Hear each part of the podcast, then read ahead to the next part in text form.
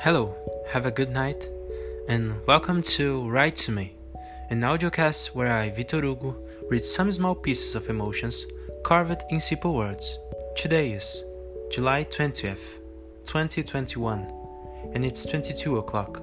Today's text is called Nice Thing, and it was written by Matheus Belon.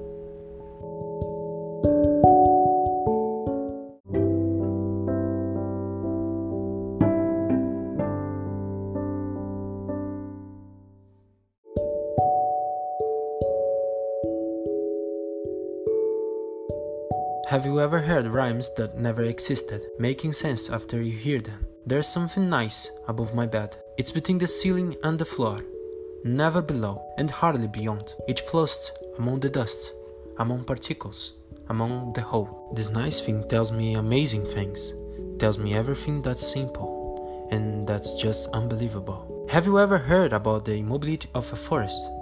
Or about a completely empty tug? She also shows me amazing things the results of her imagination. She has already thrown me into space and showed me a flower growing from there. It didn't let me gasp for air, and with that, I saw the earth moving, a slow and ephemeral rotational movement that only seemed to lose speed. I also hear the sound of the bottom of the sea. From diving to the silence, I heard waves spreading, the movement of creatures, the sensitivity that only water would bring, and strangely, their healing. This nice thing also has senses and feels a lot of its surroundings. She read for a while when she didn't feel a ton, but she also returned when she realized that there was someone to welcome her. I would do the same. This nice thing is wonderful, you know. It exists, but it doesn't tell anyone. It doesn't hide. It doesn't care. It just.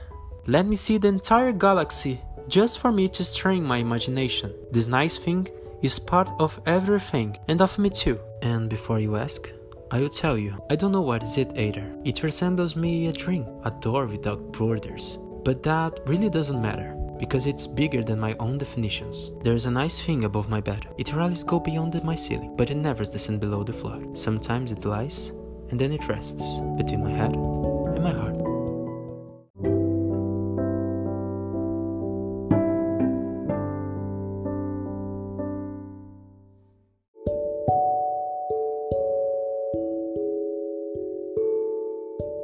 Have a really nice night, my dear listener, and I see you tomorrow at 22 o'clock.